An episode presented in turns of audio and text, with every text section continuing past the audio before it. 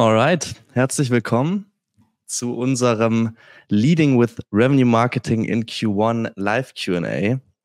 Der erste in 2024. Ähm, deswegen natürlich so ein, so ein bisschen so ein Kick-Off für das ganze Jahr, aber natürlich auch für Q1.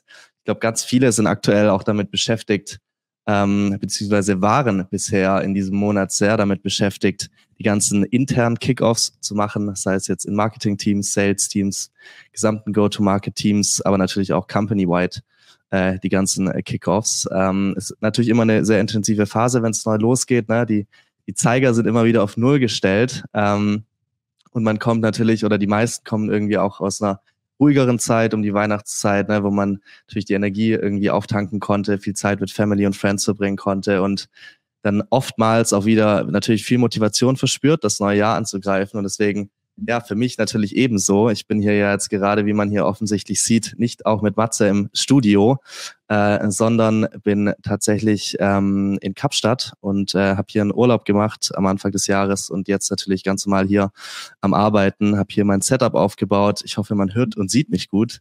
Matze, du meintest gerade schon, es sieht so aus, als wäre es ein Fake-Hintergrund gewesen. Tatsächlich sieht das Zimmer, in dem ich mich befinde, genauso aus. Aber erzähl doch mal, wie war dein Januar bisher? Boah, ja, es ist also dunkel auf jeden Fall in Hamburg. Das ist äh, sicherlich ein großer Unterschied ähm, von, von mir zu dir. Ähm, aber sehr, sehr gut. Ich glaube, du hast schon richtig gesagt, alle starten frisch ins neue Jahr. Äh, das merken wir hier im Office natürlich genauso wie auch bei, bei den Kunden.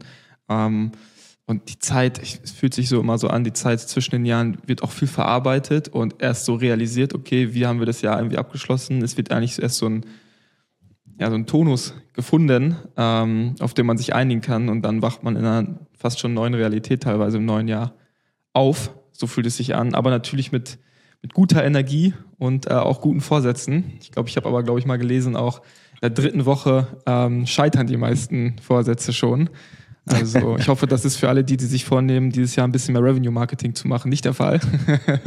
Wie war es denn bei dir im Gym Anfang Januar? War packed wahrscheinlich, oder? Ja, schon, schon. Also ich gehe ja sehr, sehr, sehr gerne ähm, vor der Arbeit morgens. Das sind dann schon auch nur die, ja. die Leute, die das irgendwie in der Disziplin drin haben. Das merkt man schon, da war der Effekt nicht ganz so groß. Aber wenn ich abends, Gym ist ja hier direkt neben, neben dem Office auch glücklicherweise, dann ähm, nach Hause laufe, merke ich schon, da ist äh, richtig, richtig Stimmung. Und ähm, ich genieße es aber morgens da ein bisschen mehr Ruhe zu haben. Ja, ja, mega cool. Ähm, ja, vielleicht noch ganz kurz zum Kontext zu unserer Show hier. Das ist ja die zweite Folge, die wir hier aufnehmen, die wir live auf LinkedIn dabei sind. Ähm, das ist quasi wie so ein monatliches Special, könnt ihr euch vorstellen.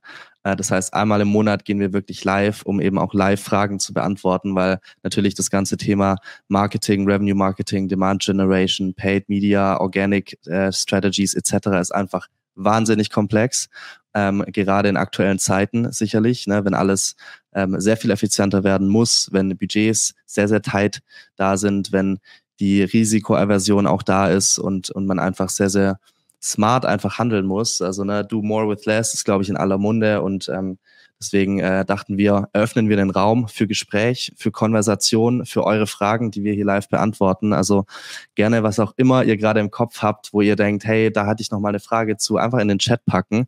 Ähm, wir verbinden das auch immer so ein bisschen mit dem Podcast. Das heißt, auch da kriegen wir natürlich re regelmäßig Fragen zugeschickt ähm, und die möchten wir auch hier mitnehmen in dieses Live-Format, um da noch mal tiefer drauf einzugehen. Und ich fände cool, wenn wir da so ein bisschen so ein Gespräch auch entwickeln äh, mit allen, die jetzt hier auch live dabei sind.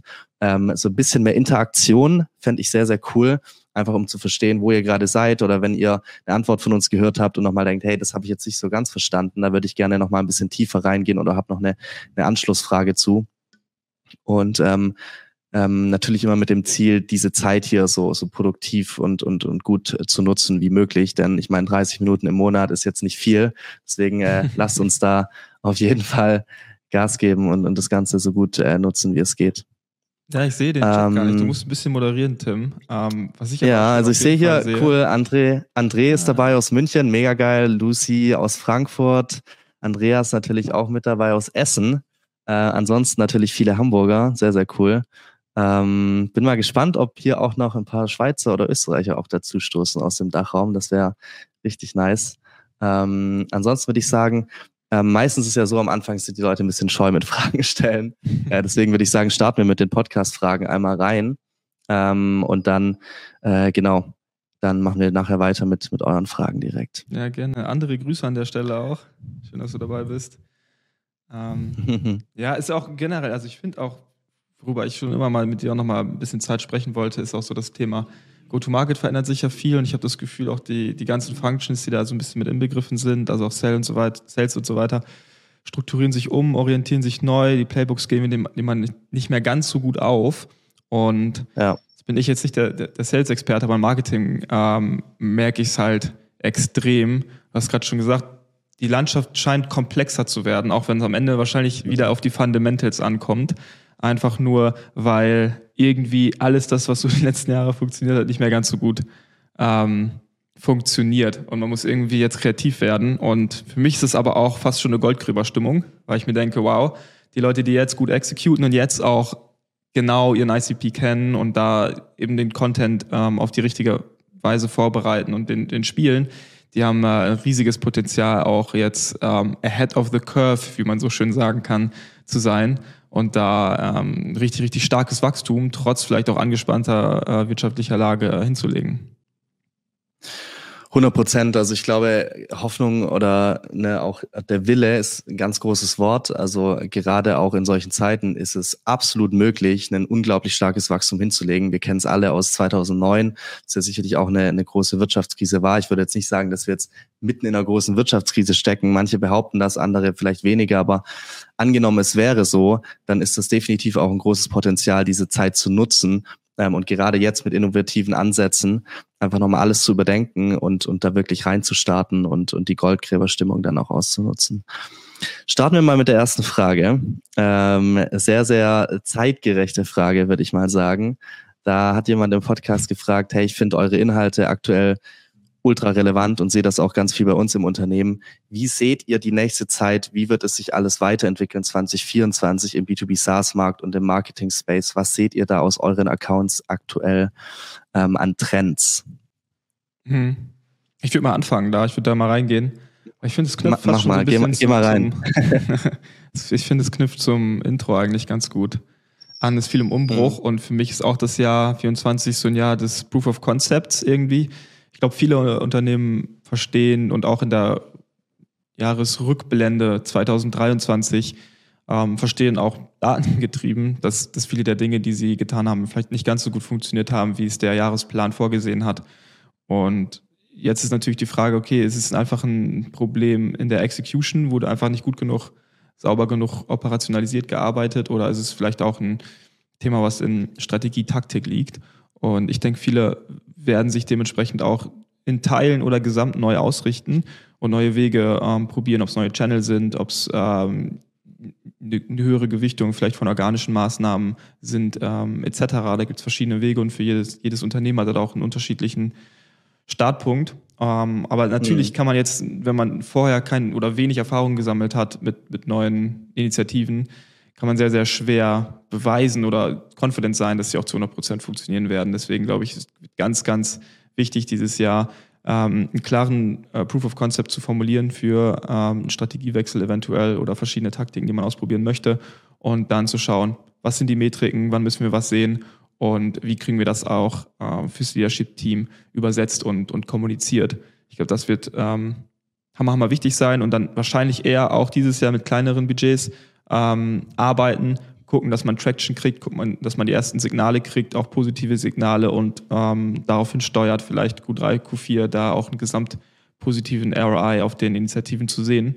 Und ich glaube, dann ja. kann man, und da lohnt es sich, glaube ich, auch den Blick, Blick, Blickwinkel oder den Blick ein wenig zu weiten, ähm, in der zwei, drei, besten Fall fünf plus Jahresperspektive, ähm, das Ganze zu sehen und zu sagen, okay, wie können wir jetzt ein gutes Fundament dieses Jahr setzen, um dann nächstes Jahr auch vielleicht richtig ähm, Attacke zu machen. Und wer weiß, ich glaube, die meisten ähm, Unternehmen haben theoretisch Budget, nur sehen sie gerade, finde ich, auch ähm, Möglichkeiten, das sinn, sinnvoll ähm, zu, zu investieren oder vielleicht in der äh, Größe. Das heißt, wenn wir oft, das ist oft die Erfahrung, die wir haben, wenn man schnell auf einen guten Track Record kommt und wenn man schnell gute Ergebnisse hat, dann wird durchaus auch äh, weiteres Budget dieses Jahr frei.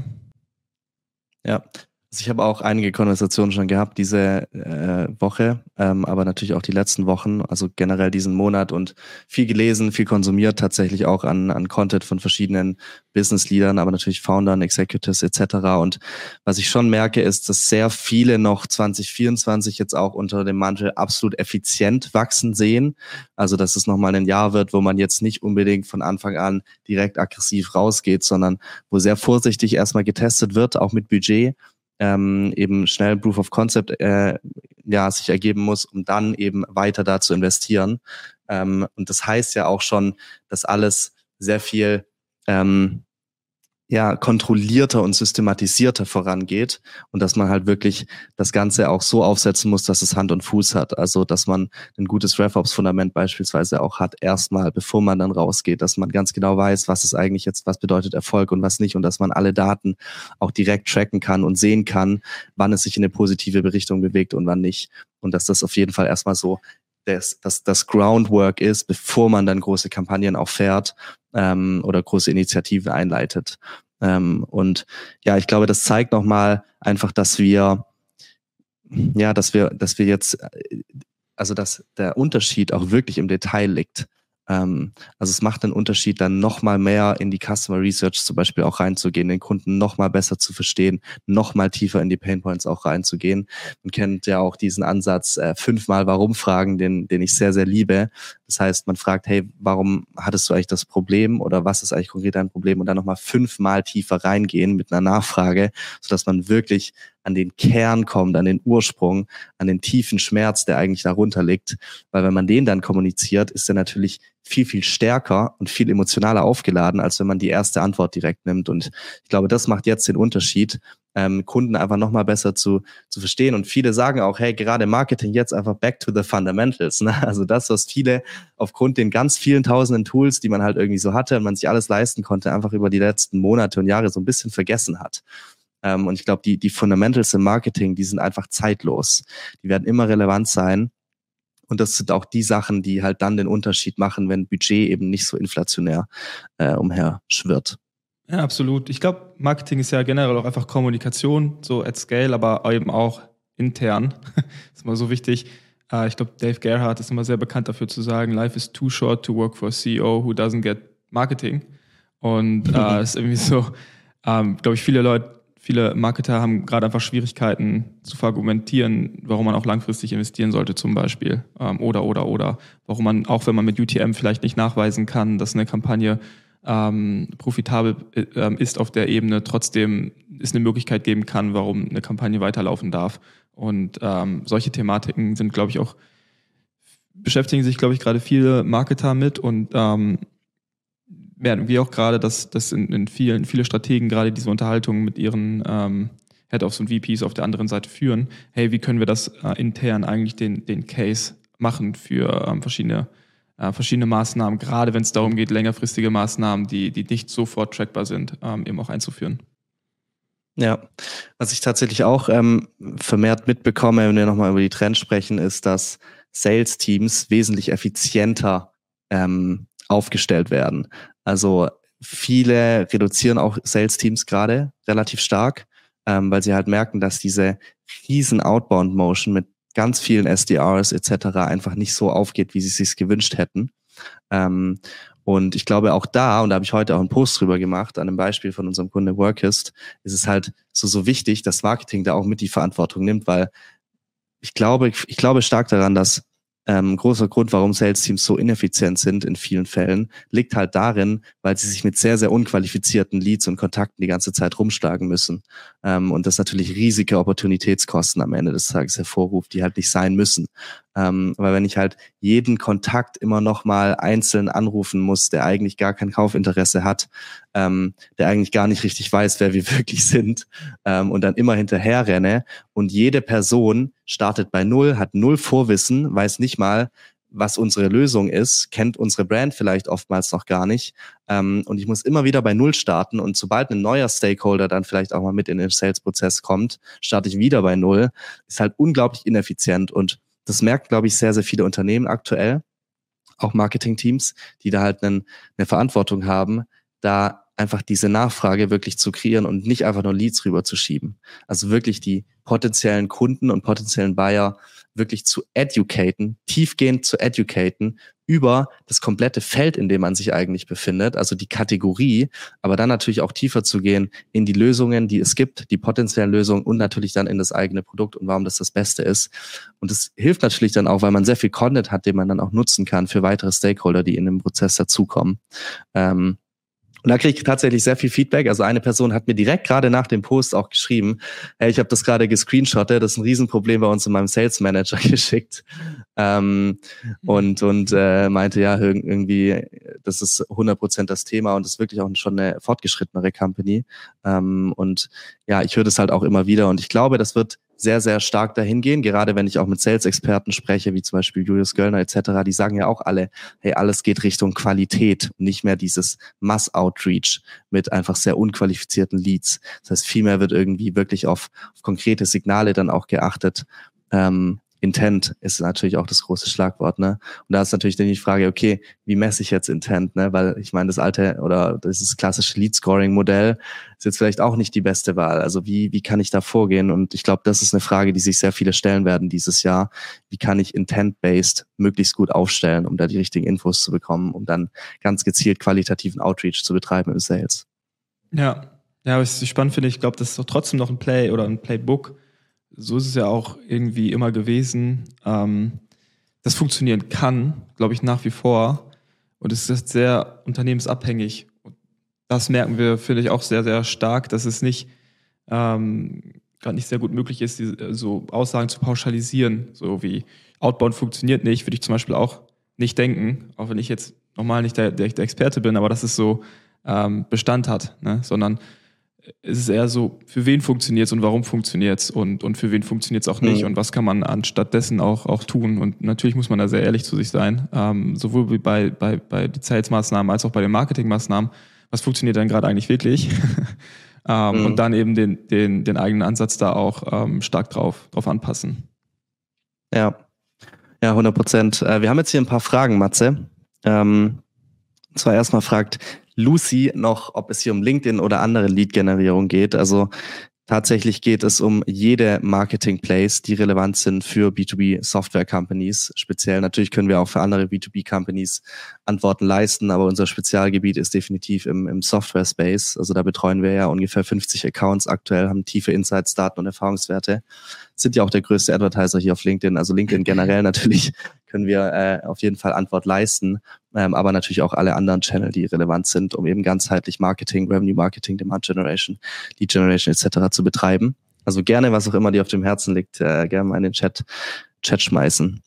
Ähm, Okay, cool. Dann hat äh, Andreas eine Frage und zwar Frage für ein Startup. Wäre spannend, mal eure Perspektive zu erfahren, wie ihr Go-to-Market-Strategy 2024 seht.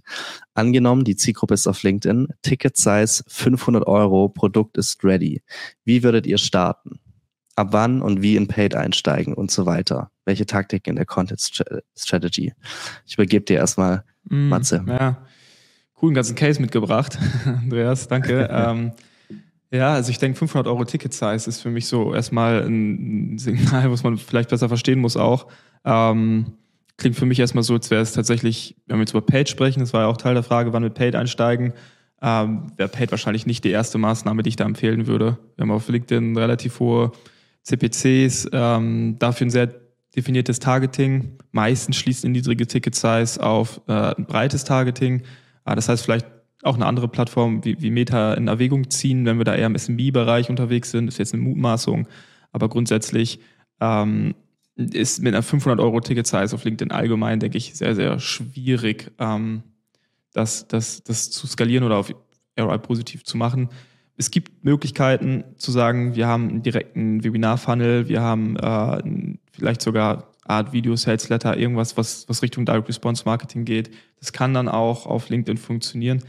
Aber jetzt von den Informationen, die ich habe, wäre LinkedIn Paid wahrscheinlich nicht der erste Kanal, den ich anvisieren würde, sondern eher ein experimenteller Kanal, den ich vielleicht irgendwann mal austesten würde, hinzunehmen würde ähm, oder als Support-Funktion mit dazuschalten äh, könnte. Ähm, genau, sonst eher Meta ähm, im Visier da, wenn, wenn eben die Zielgruppe im SMB-Bereich unterwegs ist. Und dann, äh, auf was auf LinkedIn natürlich nach wie vor sehr, sehr gut funktionieren kann, dann und, und gerade wenn wir über ein Startup sprechen, das heißt, ich gehe davon aus, ein bisschen kleineres Unternehmen noch, ähm, vielleicht auch noch keinen validierten Go-to-Market-Approach oder noch keinen validierten Channel da an der Stelle. Ähm, die Founder-Brand ist natürlich aktuell immer ein probates Mittel, was man aufbauen kann. Muss nicht nur founderseitig sein, können auch andere Subject Matter Experts sein, intern, die einfach auf regelmäßigen Schedule ein, zwei Mal die Woche ähm, mindestens sollte es sein, auf LinkedIn posten, Content posten und ähm, gerne auch das zufüttern mit Teilnahme an externen Webinaren und, und Veranstaltungen etc. Ähm, und dann hat man da zumindest erstmal ein sehr solides, was, was für viele Leute sehr gut funktioniert, so Long-Term-Play. Da erwartet man jetzt auch nicht in den ersten Monaten sofort Resultate, aber dann hinten raus ähm, mit einem gewissen Following und ein Netzwerk, was man dann auch baut, ähm, sicherlich eine sehr, sehr gute Möglichkeit, da auch ähm, die Audience besser zu verstehen und auch qualitative Signale zu sammeln übers äh, Produkt etc., was ja anscheinend ready ist. Genau, also LinkedIn eher organisch lassen wahrscheinlich, wenn es da der Fokus irgendwie sein soll. Ähm, und sonst Advertising würde ich wahrscheinlich Richtung Meta gucken und na klar eine Keyword-Recherche ähm, für Google äh, anschauen. Was, was habe ich da für Optionen? Gibt es da vielleicht schon wahnsinnig viel Volumen, was ich da mit einer guten Landingpage irgendwie auch capturen kann? Ja.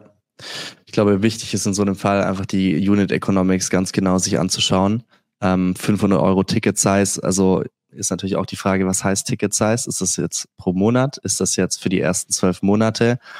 ist das überhaupt SaaS oder ist es ein einmaliges Produkt, das man kauft? Wie hoch ist der Kundenwert dann auch über die nächsten zwölf Monate vielleicht und vielleicht 24 Monate etc. Es kommt ja dann immer auch auf die Payback-Period drauf an. Also wenn das jetzt 500 Euro im Monat sind, ist natürlich ein ganz anderer Case oder vielleicht sogar, keine Ahnung, pro Team oder pro User oder wie auch immer, ähm, als wenn das einmalig 500 Euro ist. Also einmalig 500 Euro, glaube ich, spricht ja schon eher dafür, dass die Zielgruppe dann wahrscheinlich eher kleinere Unternehmen auch sind ähm, oder einzelne Leute in großen Unternehmen.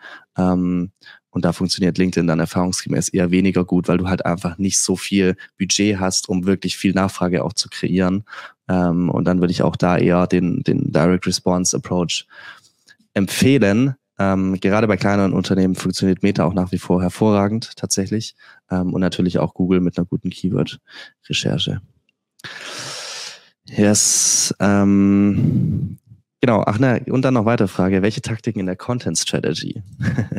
also ich würde tatsächlich, ähm, es kommt natürlich total drauf an, kann ich jetzt nicht sagen, weil ich die Zielgruppe nicht kenne und ich glaube gerade eine Content Strategy ist halt 100% abhängig von der Zielgruppe, deswegen wäre es ein bisschen fahrlässig, da jetzt eine gute Empfehlung auszusprechen, ähm, aber natürlich im Regelfall die, die gängigen Kanäle, also Meta, beziehungsweise Instagram, LinkedIn, aber auch YouTube, Podcast vielleicht, sind meistens die, äh, je nach Zielgruppe, die da am meisten Sinn machen. TikTok. Jo. Ja, ich, ich denke auch irgendwas, was Richtung Weekly Webinar geht oder so irgendein Funnel operationalisieren mit Content. Podcast würde ich wahrscheinlich weniger empfehlen in dem Fall. Also, wie gesagt, außer Ticket Size hat dann nochmal eine andere Bedeutung, sechs monatlichen Volumen oder so. Aber ich gehe jetzt mal davon aus, das ist irgendwie so der ähm, Vertragsvalue. Mhm. Also alles, was, was man relativ gut operationalisieren kann. Webinars ist das erste, was mir da einfällt. Ähm, und dann ähm, kann man da verschiedene Themen gegeneinander vertesten und dort dann schauen, dass man einen guten Funnel schafft und die Conversion Rates optimiert, sodass du am Ende da schlüssig rauskommst.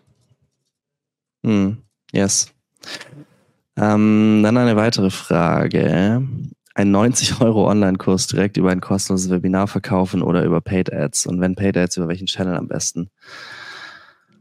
Ähm, glaube ich, nochmal Kontext geschrieben zum Background. Wir haben ein Einstieg-Webinar, ja. das kostenlos ist, was wir wöchentlich mit ca. 100 Teilnehmern halten. Ja, das ist schon mal ein sehr gut, guter Start, denke ich. Ähm, Wäre interessant zu wissen, wie, die, wie sie konvertieren zu diesem 90 Euro Online-Kurs. Da greift eine ähnliche Thematik ähm, wie, wie, auf, ähm, wie bei dem 500 Euro Ticket-Thema. Wenn das ein Kurs ist, der einfach wahnsinnig, wahnsinnig relevant ist und ähm, der weggeht wie, wie heiße Semmel, dann kann das auch auf LinkedIn funktionieren. Wir haben auch teilweise so ähm, ähnliche, ähnliche Offerings schon gesehen, die tatsächlich eine wahnsinnig hohe Conversion Rate über LinkedIn haben, eben weil du so, eine, so ein detailliertes Targeting hast und äh, wir dann teilweise bis zu fünf Euro Kost per äh, Anmeldung da gekommen sind. Das ist natürlich dann wahnsinnig gut. muss man aber sicherstellen, dass gesamter Funnel insofern als Creative Landing Page etc. und auch so, wie das ganze Framing ist, halt vorhanden ist und auch stark ist. Ähm, dann kann man da hinkommen. Ansonsten sehe ich da auch eher eine, eine, eine, eine Metathematik, ähm, wobei ich da auch sehr aufs Thema ankommen lassen würde. Also wenn es ein breites Thema ist, fast schon ein Consumer-Thema so, dann auf jeden Fall Meta. Wenn es jetzt ein nischiges B2B, B2B-Thema ist, irgendwie, wie kann Marketingfunktion oder wie können Product Marketer irgendwas lösen in ihrem Alltag oder wie können die einen VPC bauen oder was auch immer, dann ähm, wäre LinkedIn da schon die, der richtige Weg, weil du sonst einfach einen zu hohen Streuverlust hast. Und auch auf Google hätte ich nicht die, die, das Vertrauen, da wirklich viel Suchvolumen hinterzu, hinterzusehen. Mhm.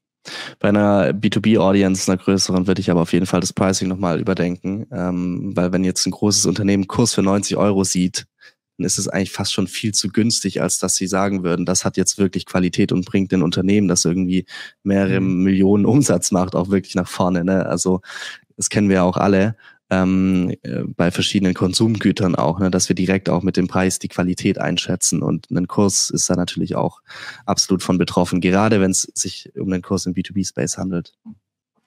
KI-Webinar, also ähm, B2C-Zielgruppe.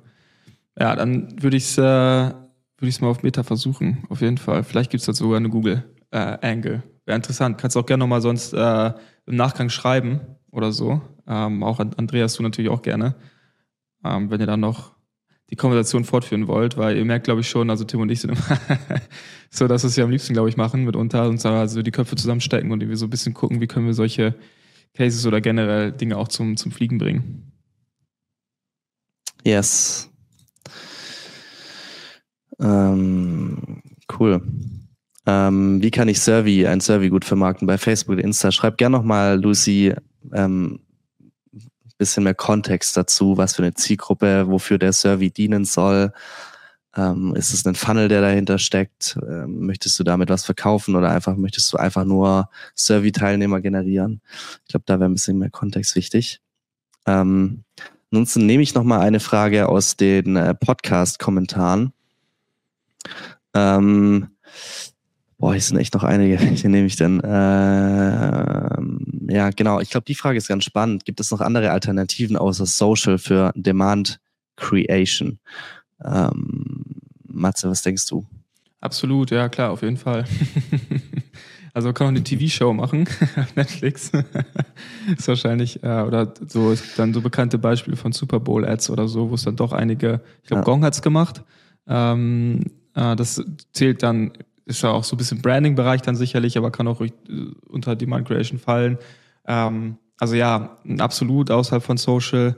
YouTube würde ich jetzt auch nicht als klares Social Media ähm, beschreiben, ist aber ein ganz klarer Creation-Kanal auch, ähm, über den auch Direct Response funktioniert, aber auch sehr stark Creation ähm, funktioniert. Und eigentlich muss man sich eher die Frage stellen, wo hält sich die Zielgruppe auf, was konsumiert die Zielgruppe ähm, und wo kann ich sie auch gut greifen, targetieren. Also ich bin mir sicher, auch nischige B2B-Zielgruppen gucken Fernsehen irgendwie abends, aber da ist der Streuverlust dann halt so groß, dass sich wahrscheinlich das nicht lohnt, eine teure Fernseherte zu drehen und dann ausspielen zu lassen.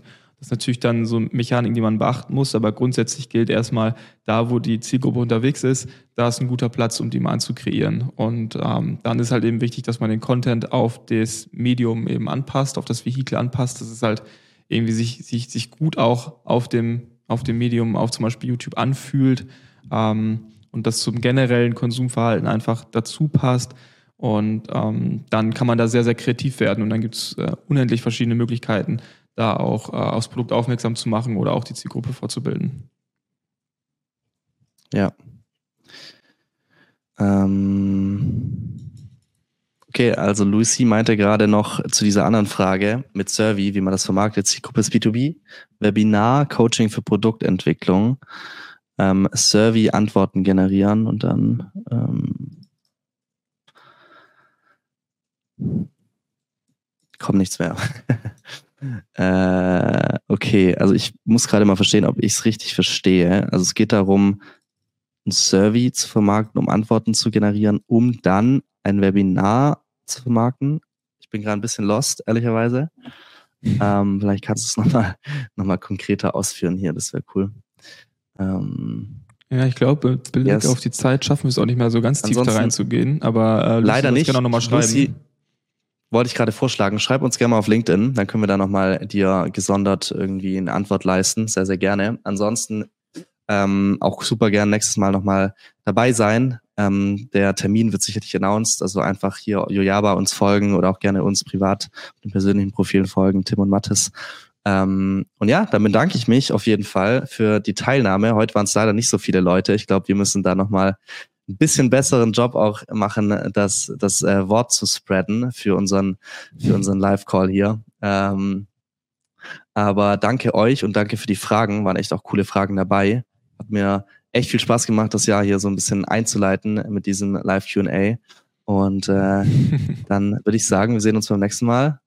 Äh, vielen Dank für die Teilnahme. Macht's gut. Bis dann. Ciao. Danke, ciao.